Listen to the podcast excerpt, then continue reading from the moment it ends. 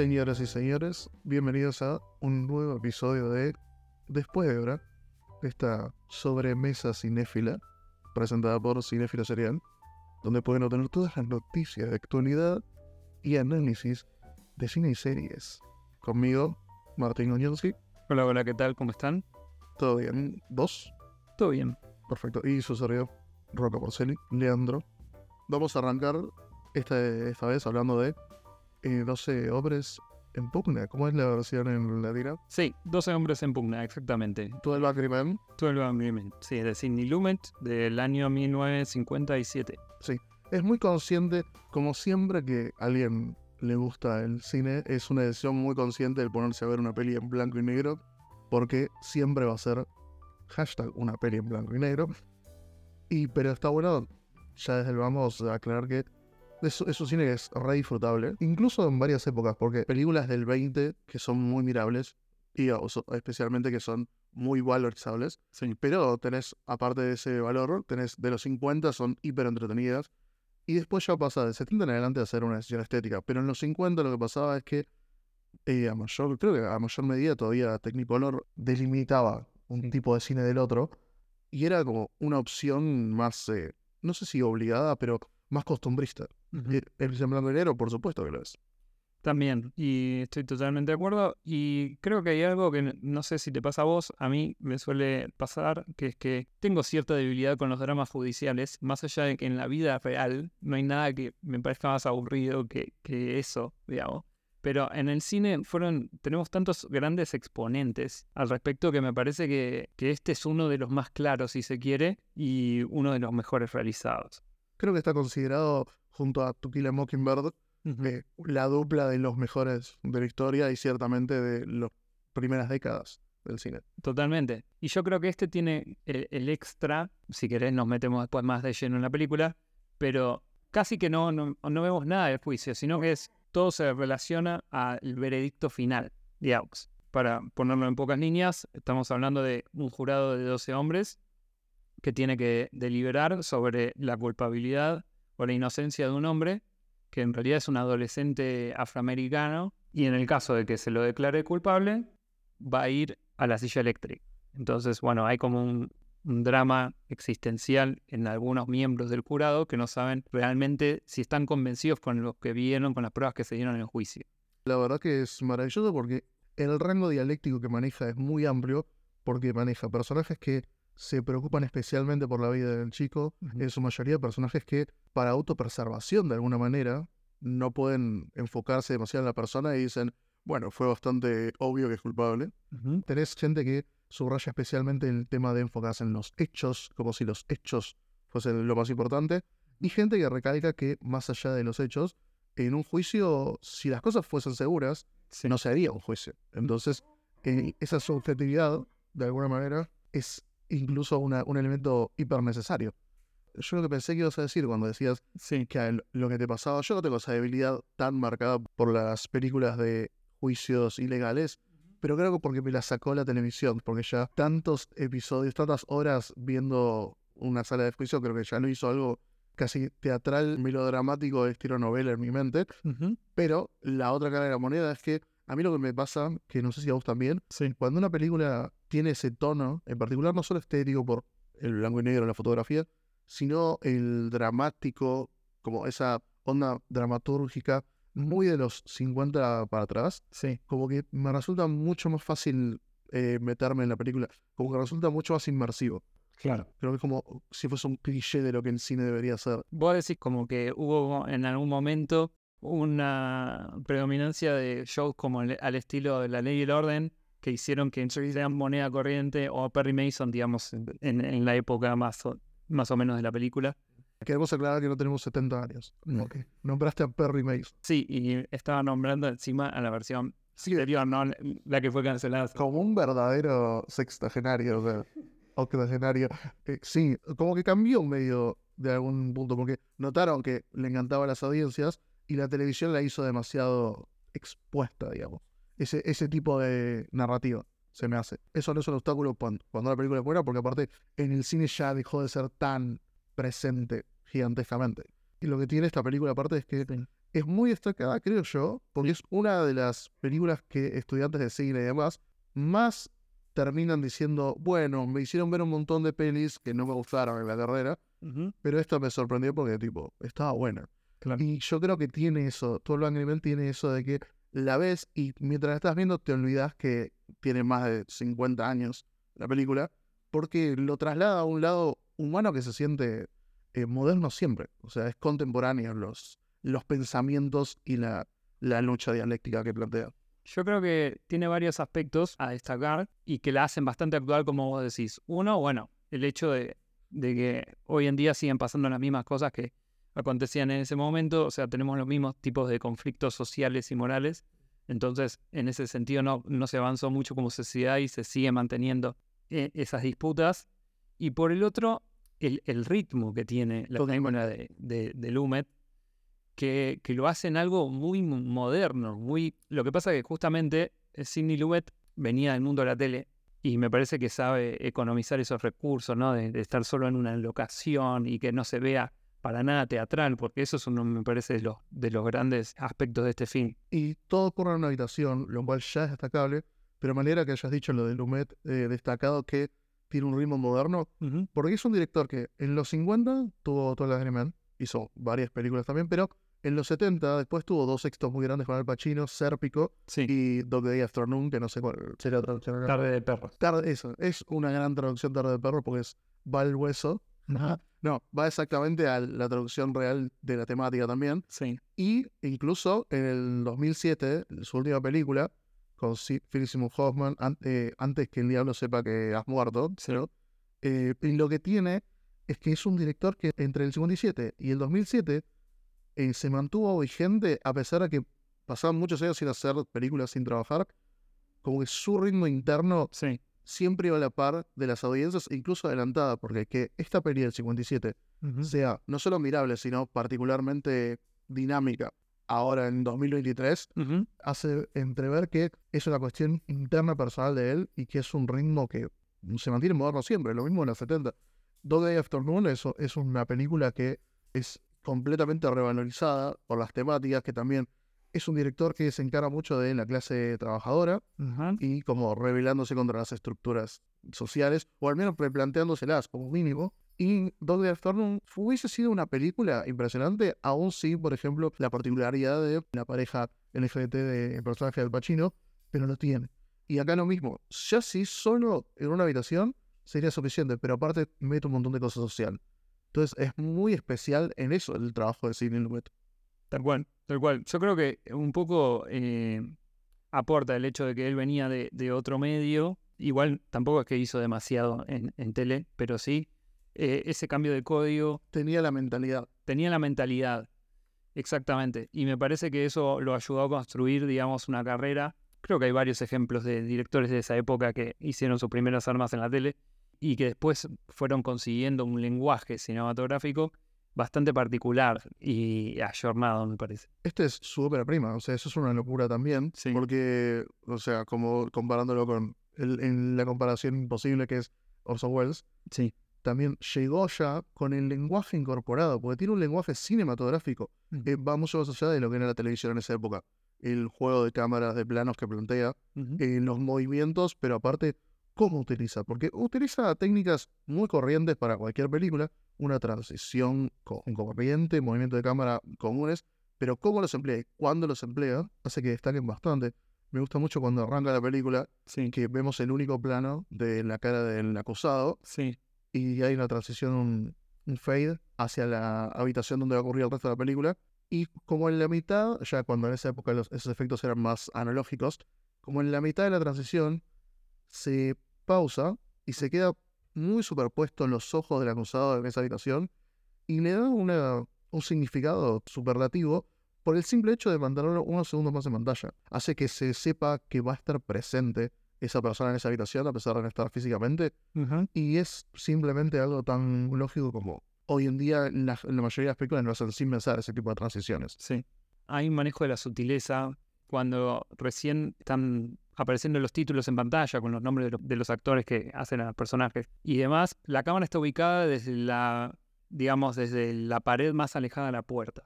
y ellos se van acomodando, van dejando la ropa en el armario y otros se van acomodando en las sillas. Una coreografía bastante interesante para un momento muerto, ¿no? Que es eh, el de los créditos iniciales. Pero te, te demuestra o, o siento un precedente que es, bueno, estamos viendo a estas personas que están paradas con una determinada idea y cuando termina la película, el último plano de la habitación es desde la puerta contraria, digamos, y desde el armario. Desde adentro del armario. Eh, exactamente. Dejando ver, digamos, que, que ellos como fueron evolucionando en esa hora y media, digamos, y cambiando de parecer, y se encuentran ahora totalmente del otro lado de la situación que, que vienen atravesando. Y me pareció muy interesante y sutil, y me parece que cualquier otro director quizás no, no se toma esa, esa molestia, digamos, en, en ese simbolismo. Una buena película puede tener una realización más corriente, pero este tipo de realización tan consciente de sí misma, eligiendo momentos y razones detrás de esas elecciones, hace que se destaque en todo, porque el resultado es una película que está hecha por un director muy metido, no solo en la narrativa, sino en los detalles, como vos bien decís, porque en la coreografía no se siente como coreografía, se siente muy natural, entrevé cierto ensayo con los actores, cierto approach teatral, que no solo es un- una gran decisión, sino que la hace imposiblemente interesante, porque realmente los personajes están construidos muy teatralmente completos, tienen formas de sentarse, de pararse, de exasperarse. Es muy bueno el, la- el contraste entre, como vos decís, cuando entran a dejar las cosas, que están parados sin hacer mucho, y los momentitos puntuales en donde dejan de debatir por unos minutos y se paran o se dispersan un poco, se notan físicamente tensos. Y ese tipo de cosas, el actor lo puede traer en la mesa, pero si el director no está dispuesto a abrirla para ellos, se va a ver muy momentáneamente y acá está como empapada toda la película de eso. Por eso es particularmente destacable la interpretación de los actores, pero también que toda la película se siente interpretada. Es una interpretación gigantesca. la puesta en escena de, de, aporta demasiado justamente a esta situación de tensión. La cámara prácticamente eh, se encuentra en movimiento desde principio a fin. O sea, tiene momentos de reposo y tiene momentos en los que se usa más la fragmentación, ¿no? Pasando de plano a contraplano clásico en conversaciones, pero siempre tenés algo que te esconde Lumet o que te deja ahí puesto como para que te quedes mirando eh, con tal de revalorizar o poner en, en valor algo que quiere transmitir más allá de lo que se está hablando. Porque, digamos, la verdad, o sea, son la película dura 96 minutos, de los cuales 93 son en esa habitación, solamente 3 al, principio, un, al principio un minuto y medio más o menos o dos, y después al final cuando salen del juzgado. No spoilees que salen del juzgado. Sí, sí. Pero sacando esos tres minutos, o sea, todo transcurre en esa habitación y básicamente son conversaciones. Y sin embargo, o sea, tiene un ritmo frenético. Es increíble, tiene un dinamismo Sí. que es casi incompatible porque una película concentrada en un lugar y con tanta densidad de texto, Sí. tranquilamente podría cansar mucho más que esta. Obviamente, eh, ahora las películas son de dos horas y eso lo haría mucho más pesado.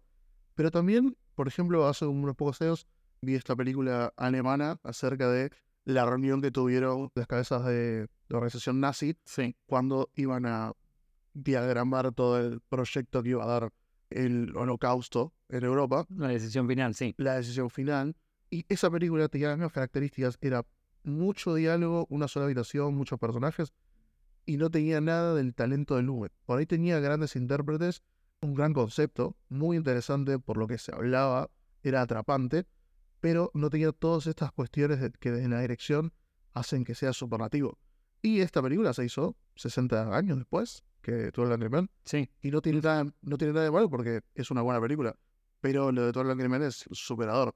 Muy destacable que sea tan consumible, pero al mismo tiempo que tenga tanto valor, porque realmente es una clase magistral de cómo llevar los ritmos, cómo emocionar a la audiencia. El momento en que revela, eh, creo que es al final, exactamente a la media hora de película, Sí. para marcar el final del primer acto, muy estructurado todo, se revela que uno de los jurados tiene un cuchillo muy similar o igual al que es el arma homicida y que justamente parte de la acusación era que es muy particular el cuchillo. Y se revela que, bueno, yo tengo uno igual acá. Ya inmediatamente esa visual se entiende, se sobreentiende y cambia todo Ujú. y es un momento que simplemente con un acercamiento de cámara, con un pushing, la verdad que es súper impresionante. O sea, los pequeños momentos, la verdad que hacen al todo. Y cuando la película es en una habitación, que los primeros momentos se sientan dramáticos y grandes, ayuda. Obviamente lo que más ayuda son los actores.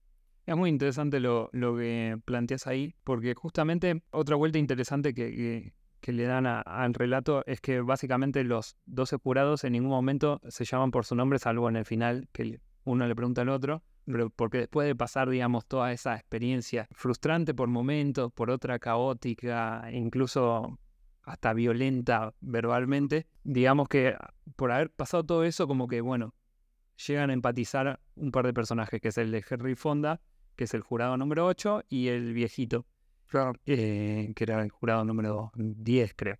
Pero digamos, antes, en ningún momento, sabes cómo se llaman, vas empezando a, descubrir qué opiniones tienen formadas poco a poco. Igual, salvo el personaje de Henry Fonda, el resto piensan que es culpable y él como que, que plantea la idea de, que puede haber una duda, porque había pruebas que no eran claras y demás. Y me parece eh, muy interesante cómo lo trabaja justamente Lumet en el hecho de que no solo lo revela por medio de, digamos, de los textos, sino también de estas cosas que vos decís, como cuando revelan que, que tiene la navaja, pero también te vas eh, dando cuenta, se van revelando detalles de problemas que tienen los personajes con respecto a su pasado. O sea, el personaje de, de Lee Cobb, que es el jurado que tiene que convencer sobre el final, digamos, de la película, el único que queda del otro lado, cuando se da vuelta a la situación, que es el, el, actor de Nido de Ratas, de Elia Kazan, fenómeno también. También. Hasta llegar a ese momento, como que te van develando poco a poco que él tuvo alguna especie de problema con su hijo mm. y por eso eh, tiene una situación así de tensión en, la relación de padre-hijo del acusado con, con, con, el supuesto parricidio que se dio. Y, son también sutilezas desde, lo, desde la escritura, desde lo narrativo. Y me parece que es redonda, digamos, en todos esos aspectos. No solo en lo visual, que también lo podríamos comparar, en lo visual lo podríamos comparar un poco, salvando las distancias de que uno intenta ser como un ejercicio un poco más de, avanzada con la soga de Hitchcock, digamos, en, el aspecto, digamos, de tratar de darle dinamismo a una situación común y corriente. Es, es un reto muy bastante cinematográfico en el hecho de que hay muchos directores que quisieron jugársela con ese tipo de proyectos porque es básicamente brindarle dinamismo a lo estático. Es ese gran reto de hacer cinematográfico algo teatral. Eh, yo creo que Nubet lo, lo hace con creces, yo creo que Hitchcock lo hace. Pero eh, no, no, no, me encanta tanto la soga, pero es hiper interesante y creo que solo pierde, entre comillas, cuando la comparas con esta particularmente. Después ya es un gran ejemplo. Lo que sí tiene esta, por ejemplo, es que el montaje es tan importante como el resto de las cosas. En la de Hitchcock casi que estaba, era lo principal, pero es por estilos de dirección también. Acá también algo que lo hace muy sobresaliente es como vos decís, que se plantea casi que un protagonista y un villano, pero no, no se lo trata tan así caricaturescamente. Hay películas que salen hoy en día que son mucho más caricaturescas e infantilizadas. Este no es el caso, pero al mismo tiempo es bastante profundo todo el tratamiento de personajes porque por lo general uno ve una buena película de los 50, de los 60 y por ahí tiene uno o dos personajes muy bien llevados. Y acá la verdad que sería exageración decir que los 12, pero yo creo que la mitad al menos podría decir que están muy bien trabajados y profundizados además. Porque tenés el protagonista, pero también los últimos dos que tienen que convencerse, digamos, hacia el final, son uno que tiene que enfrentarse al hecho de hacer menos personal su juicio, y otro que al contrario, que tienen que hacérselo ver más personalmente para que deje de enfocarse en los hechos y se den cuenta que si no se sostiene tanto en el hecho como algo inobjetable, va a ver que es un poco objetable. Quizás alguna de esas cosas no se dio 100% como se dice. Y lo hacen muy bien con un tema personal de, de los anteojos, creo que, que lo hacen. Está muy bueno. También me parece muy interesante que, como decimos, en el cierre, cuando la cámara pasa del otro lado, se ve todos poniéndose la, la chaqueta de su traje, que es como que terminan de ser personas en los 50, porque se vestían todos así. Está muy bueno el toque de que la persona que terminó de alguna manera triunfando, que es el único que arrancó planteando dudas y que terminó convenciendo a la mayoría de que había fuente para que haya dudas. Sí. Agarra el saco del que terminó, entre comillas, vencido, eh, admitiendo que aunque él quería que sea obvio, termina viendo que, hay- que puede haber dudas. Se le alcanza el saco, se lo ayuda a ponérselo y de alguna manera también se suma a que después, cuando fuera en el juzgado, se salude con el jurado do- 10, el señor mayor, y se presentan con los nombres.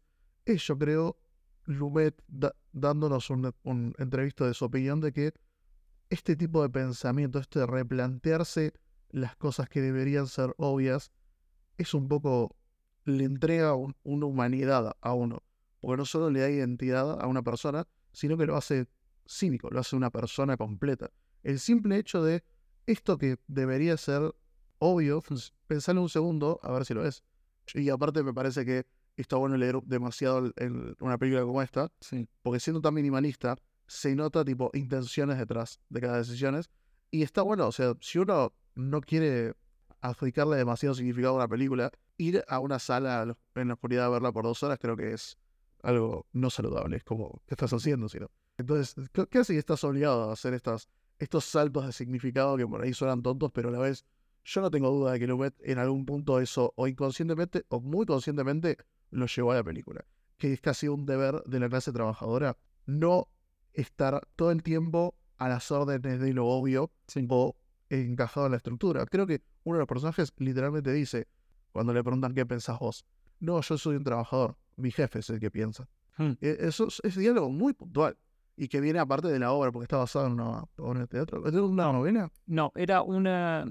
Había sido en principio como un, un guion para televisión de un Ok. especial de una hora, que de hecho el, el guionista siguió siendo el mismo. Y lo interesante fue que tanto él como Henry Fonda fueron a buscarlo a Lumet por los dramas de televisión que había hecho antes. Espectacular. Entonces, eh, ese detalle está bueno. Y Henry Fonda es algo espectacular en esta película porque el, yo creo que si vos googleás actuar con los ojos, está Henry Fonda en esta, como en tantas otras, creo que también es algo que se perdió con el tiempo porque de los 60 para atrás hay muchas actuaciones que en los ojos llevan muchísimo, no solo emoción, sino eh, todo, significado, actitud, y acá es, es espectacular. es espectacular en esta y también, bueno, en, en la de Leone, en, en Hace una vez en el oeste.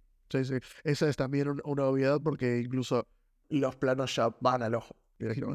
Bueno, ahora que lo decís, hay un detalle que, que es bastante particular de, cómo está construida esta película, que es que al principio como que usan todas focales un poco más eh, triangulares y planos más amplios, y ya cuando se van metiendo, digamos, en, en- en lo más dramático y llegando al clímax de la película, son todos planos bien cerrados con, con focales más tirando a tele.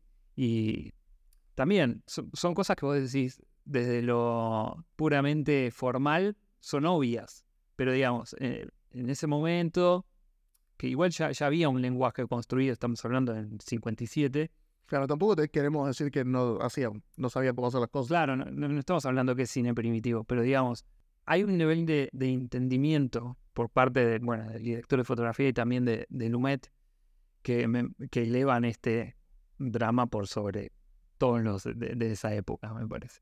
Claro, sí, es un salto similar a, por ejemplo, cuando surgió Spielberg, creo que se subrayó bastante que era un joven que tenía tan incorporadas todas las herramientas de eh, la era pasada del cine, que ya lo que hacía como juego eh, le daba tipo un resignificado a un montón a un montón de herramientas. Tampoco es que es revolucionario, No. pero es un paso más, es como un, un paso más allá. Y esto decís, buscarlo para hacer este tipo de películas, claramente era un fuerte de. Justamente, es llevar la técnica al servicio de la narración. Porque a veces, o últimamente, se, con- se confunde la canchereada, o bueno, tenemos tanto presupuesto o tantas herramientas con el avance tecnológico para hacer cualquier cosa. Pero si eso vos lo haces solamente por el hecho de, que podés o que tenés las herramientas disponibles, no sirve de nada. Ahora, si eso vos lo pones en función de una historia, de un guion tan sólido como este, digamos, ahí es cuando adquiere un significado aún mayor y eleva, digamos, todo, no solo lo técnico, sino también a la película en sí misma. Claro, porque incluso una persona, por ejemplo, que no le interese demasiado en enfocarse tanto en las cuestiones técnicas de una película, puede ver esta, esta e incluso desestimar un montón porque termina sumando al significado narrativo. Entonces se las consume igual. Pero estas cuestiones tienen un peso inconsciente muy grande, entonces suma todo el tiempo ese tipo de empleamiento de técnica que, eh, como decís vos, hoy en día ya se la, creo que se lo está tomando muy blanco y negro en el sentido de que de alguna manera tenés que elegir que es como lo correcto para la película o lo correcto para que el director se muestre y diga, mire cómo estoy dirigiendo. Creo que no recuerdo bien cuál fue el quiebre, no sé si después de los 90, que empezó a verse como, ah, el director está llamando demasiado la atención hacia sí mismo con las decisiones de dirección. Y acá, por momentos, hay silencio con movimiento de cámara, que es una de las cosas más ostentosas que se podría decir hoy en día que es una película. Y acá momento la hace completamente lejos del egoísmo, sino porque es realmente algo empleado en pos de la narrativa. Y está buenísimo porque era una época en donde no había tanto candombe al respecto de decir, uh, ¿vas a hacer eso? Mm, no sé, eh, suena que no es por la peli, sino porque querés ponerlo en un highlight en tu, en tu reel, claro, reel, claro, sí, sí, sí. Y pasa mucho, yo creo que aparte hoy en día se iguala demasiado ese, esa técnica mal empleada o no empleada en pos de algo como algo, wow, cinematográfico. Por ejemplo, todo el tema con el, el Warner, el plano secuencia que se puso muy de moda post, especialmente creo tu Detective, creo que fue una secuencia que tuvo mucho peso. Ahora hoy en día es como, che, tu peli, la verdad que si es una peli grande cinematografía, tiene que tener uno de estos. Y a veces está empleado porque, ah, creo que acá iría bien, en lugar de que la escena te lo pida, como, por ejemplo, llevándolo a algo totalmente pochoclero, Guardianes de la s 3, está perfectamente empleado por su momento de, de de release, de éxtasis total, y está muy bien ejecutado. Pero después hay gente que lo utiliza no tan conscientemente. Eh, acá Lumet, por más que parezca que está haciendo solamente lo mínimo para entregar eficientemente la historia, en realidad lo que está haciendo es, se está tipo desdoblando y está corriendo una maratón para hacer todo lo necesario y está haciendo un montón de cosas, como decís vos.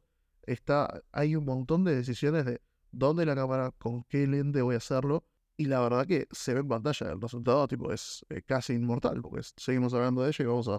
Yo la voy a ver el resto de mi vida. Esta película está buenísima. Es muy increíble lo disfrutable que es de reverla, ¿viste? Sí, sí, sí, sí. Es de esas películas que puedes rever quizás una vez cada un año o cada dos años. Y siempre le vas a encontrar algo nuevo y, y, la vas a pasar bien porque más allá de, de todo lo, digamos, todo el trasfondo que tiene, toda la denuncia que hay racial al respecto y que sigue vigente, es entretenida, es muy entretenida a ver. Yo creo que las películas que mejor se revelen son las que tienen disfrutable el segundo a segundo en los detalles, porque vos te podés acordar de las cosas grandes. Yo creo que si me preguntabas antes de verla, te podía decir bastantes cosas de la peli, pero es imposible que me acordara de todas las cosas pequeñas que son tan disfrutables en, en la escena a escena. Los personajes secundarios del jurado, la verdad que no he recordado absolutamente nada de ellos, y me encantaron. Hay uno en particular que es uno de los que menos hace, que es simplemente una persona que eh, eh, tiene una opinión y que a lo largo, cuando va a ver que su opinión está empezando a cambiar, se da cuenta que los con los que está de acuerdo empiezan como a criticarlo y, dice, y se enoja un poco, se irrita de que le falten un poco de respeto diciendo, bueno, pero puedo cambiar de opinión, ¿por qué no? Y es, es un toque chiquito porque es un tipo de, de persona, un tipo de debate. Esta película en algún punto fue académicamente analizada porque tiene como, emplea muchas técnicas de debate. Sí. Y también es muy interesante en ese sentido. La verdad que una película que es académicamente analizable, no solo desde la cinematografía, sino desde la parte social, ya es, es demasiado, la verdad. Es mucho pedir. Y desde la parte judicial, tengo entendido que también lo usan a veces en, en algunas eh, universidades de Estados Unidos. Totalmente. En el jurado lo que hacen es marcar, che, la verdad no estuvo tan bien la defensa en esto, o no sabemos por qué los que acusan emplearon esto y no necesariamente esto, o por ejemplo, creo que en alguna de las pruebas se había enfocado tanto que una vez que lo eliminaron los del jurado, dijeron, esto pasaron como dos días con esto. Si esto era lo más principal que tienen y ahora nosotros estamos encontrando duda, veo que es muy dudable todo y ahí como que empiezan a quedar muchos más. Es muy interesante también de eso. Es una peli muy interesante para gente que no le interesa tanto el cine. Sí. Y hiper interesante, infinitamente interesante para alguien que se considera cinéfilo o que querría hacerlo también. Eh. Sí, totalmente. Bueno, obviamente recomendamos. Sí, Sí, eh, no solo la recomendamos, sino recomendamos, si ya la vieron, reverla porque es súper disfrutable. Y también recomendarse a la gente que no es, que no creen que le gustaría una peli en blanco y negro de los 50. Porque es una peli que se puede ver y que aparte tiene eso. Yo creo que la gente que no es del cine particularmente, o que no sé, ni en pedo se llamaría cinéfilo a sí misma, Sí. es una persona que la re disfrutaría. Porque en lo superficial, en la experiencia de sentarte a verla, es súper inmersiva. Yo creo que emplea muchas técnicas solamente en que estés metido en la conversación y es disfrutable porque es conversable la película. Vos podés, se puede tener una conversación acerca de las decisiones de los personajes. Nosotros, por ejemplo, no nos metimos tanto en eso y yo creo lo más importante de toda la película es, ¿viste por qué ese personaje hizo eso? Ah, mira, al final como que cambió de opinión por esto. Y es algo muy social, es algo muy interesante y es casi literario. Yo creo que es una película con cualidades teatrales, literarias y cinematográficas en todo sentido. Sí, como decías vos antes, tiene ba- bastantes momentos memorables, otros que por ahí no recordaba tanto, pero por ejemplo, el de en que Henry Fonda empieza a diagramar la habitación del supuesto vecino que escuchó que tenía como una especie de, de discapacidad en la pierna y no podía caminar bien y qué sé yo, y empezó a tomar los tiempos y cómo no cuadraba, digamos, su alegato. eh, la verdad que es genial. Y visualmente está re bien Llevada. llevada, sí, sí, sí. Porque no solo es súper efectiva, eh, lo complicado ya estás atrapado 12 personas en una habitación no tan grande y aparte tenés que hacer este ejercicio físico y es medio un dolor de cabeza en cuanto a posición de cámara y colocación. Pero eh, la verdad que no solo lo resuelve muy bien, sino que excepcionalmente, porque empieza todos un poco irritados de, oh, este tipo va a empezar a hacer este circo de ponerse a ver si le da el tiempo en caminar. Y para cuando termina, no solo están todos metidos, sino que la revelación termina llamando a silencio en una habitación que hasta ahí se estaban gritando todos. Entonces es interesante, son momentazos súper casuales y triviales, pero agigantados. También recuerdo mucho el detalle de que todos los jurados en algún punto suman algo al debate, al punto de que, por ejemplo, el, el jurado mayor dice, mirá, yo siendo la persona más mayor acá entre ustedes, les comento que puedo ver que un testigo mayor inconscientemente esté queriendo estar seguro de lo que vio o lo que creyó escuchar, solo por el hecho de que hace años que por ahí se siente solo y demás, y esto juega un rol, o sea, estas cosas juegan un rol, y la verdad que está buenísimo, es, es, muy, es muy interesante.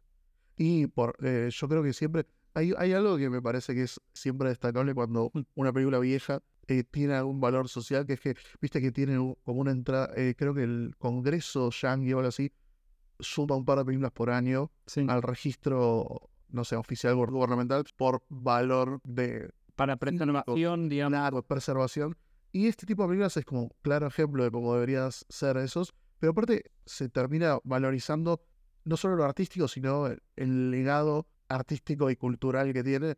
Y es una peli muy cultural, muy yankee, pero también eh, universal, porque realmente se siente como vos estás hablando con alguien, estás discutiendo con alguien, y seguramente puedas unir ese tipo de discusión a los debates que están teniendo en la película. Sí, sí, sí. Además, eh, algo que me parece muy logrado también es que justamente por el, el- el título, ¿no? Es- están puestos eh, ya sea por deber cívico o por necesidad económica, porque algunos lo hacen también por la plata que cobran. Por, por, entonces, pero están todos eh, esas 12 personas en una habitación encerrados en las que se puede llegar a palpar, digamos, el calor que hace, porque está muy bien de- descrito por los personajes y también mostrado a través de eh, el ventilador que no funciona, las ventanas que no se abren bien, después la lluvia torrencial medio tropical. Y Sí, también eso de la Nueva York con veranos pesados sí, es algo muy de esa época y aparte del cine que quiere ser neoyorquino. Y está bueno porque le da identidad geográfica, pero también juega mucho en esto de la tensión. O sea, ya desde el vamos hay algunos que están irritados porque no solo porque quieren irse, sino por el calor que hace. el calor, y to- todo eso los lleva, digamos, a, a discutir o a estar más volátiles de lo normal. Pero también tenés personajes como el de Jack Warden, que él solo quería cobrar e ir a, a ver el partido de béisbol y no quiere estar ahí. Entonces no le importa si lo manda, digamos, a- a- al joven este a la silla eléctrica o no. Él solo quiere irse a ver su partido. Claro. Entonces, nada, y esas posturas, cómo van cambiando a lo largo de esa hora y media, me parece que es, es brillante. Sí. Y aparte lo que hace es termina de darle forma al hecho de que casi que todas las perspectivas posibles están representadas. Porque que es una persona que diga, mira, la verdad, yo sé que debería importarme más, pero no me importa esto. Si ustedes quieren votar esto, lo voto, lo que sea. También puede ser que se haya convencido y esa sea la exteriorización que elige hacerse. Eso queda en la interpretación. Pero este tipo de personaje todos lo conocemos. O sea, en un grupo de amigos siempre hay uno que dice, mira, la verdad, haga lo que quieran, yo me copo o no. Pero bueno, ¿tenés algo para decir? ¿Querés ir cerrando? Podemos ir cerrando. Dale, yo lo último que quiero decir es un detalle que me lo había notado y que quería destacar, que es un ejemplo más de todo lo que veníamos diciendo, creo que lo sintetiza bien, que es que cuando arranca la película y arranca en la sala del juicio, el juez les describe su función a los jurados y le dice, lo que van a hacer es muy importante porque va a decidir si este joven va a la silla o no, van a tener tiempo para hacerlo, tienen que salir unánimes que sea culpable o presunto inocente. Y es buenísimo porque esto él lo dice muy con mucha importancia el juez, pero cuando después la cámara lo revela, está sosteniéndose la cabeza con la mano y casi que eh, mirando el piso, como dando la entidad al hecho de que esto es súper importante y al mismo tiempo el sistema lo banaliza a un punto tal que es casi imposible que a alguien realmente le importe eh, personalmente, porque está, lo hicieron mil veces y de hecho el jurado le dice, mira, yo estuve en varios jurados, es así, asá, y listo. Y ahí va eso la película, va, quizás no es todo así, asá, y puedes tomarte un momento para pensarlo. Total, ¿qué es una hora tuya si a este pibe por ahí va a perder la vida en esto? Claro, que significa la vida en esa hora que vos perdiste. Súper recomendada. Y también las horas de Nubet. Yo la, la de antes que el diablo sepa está muerto nunca la vi. Y tengo mucha ganas, porque aparte, una peli de Philip Seymour Hoffman es como. Ver una nueva es casi como si siguiera ese vivo, así que. Yo no la veo hace tiempo, pero la recuerdo realmente sólida también desde lo narrativo. Lo que pasa es que salió en 2007, que es como uno de los grandes años del cine moderno yankee. En 2007 salieron muchas pelis muy buenas, entonces como que terminó ahogada en eso, en la atención crítica incluso, pero aparte se unió creo a un, a un, trend que había en ese momento de películas con nombres largos. Sí. Entonces también es como que tuvo toda la de perder. Ese año, ahora no estoy totalmente seguro, pero eh, fue por esa época la de, la, Jesse James. Sí, que es el mejor nombre largo de la historia porque es muy largo. Sí. Eh, el asesinato de Jesse James a manos del cobarde de Robert Ford, algo así. Por el cobarde de Sting, de Robert Ford. Ah, muy bueno. Eh, ven alguna peli. Si no ven. Vean todas las de. O sea, debería. No, un montón. O sea, elijan bien, pero están buenas. Estoy seguro que la peor de él es muy buena, mm. pero eh, es un director que trabajó bastante. Y aparte, es, ah, tiene películas que de nombre por ahí no te suenan tanto, pero una vez que entras son muy eh, interesantes. Mm. Hay una, por ejemplo, en, creo en el 72 o 68, algo así, que son las cintas de no sé qué que es el debut en pantalla de Christopher Walken. Sí. Eh, hablando de la época en donde trabajó Lumet. Pero aparte es una, creo que la destaca mucho porque es una de las primeras películas a principios de los 70 que empezó a tratar este, tratar este tema tan de, mirá, en esta sociedad está, estamos todo el tiempo siendo grabados. Que eso hoy en día es súper moderno. Y Lumet lo encontró interesante en principios de los 70. Así que es una adelantada en todo sentido. Así que ponerse en manos de directores así es un placer y siempre es súper interesante. ¿Qué decís? No, le damos fin. Sí, sí. Bueno, disfruten, véanla, revélenla y recomiéndenla. Vale, nos vemos en la próxima.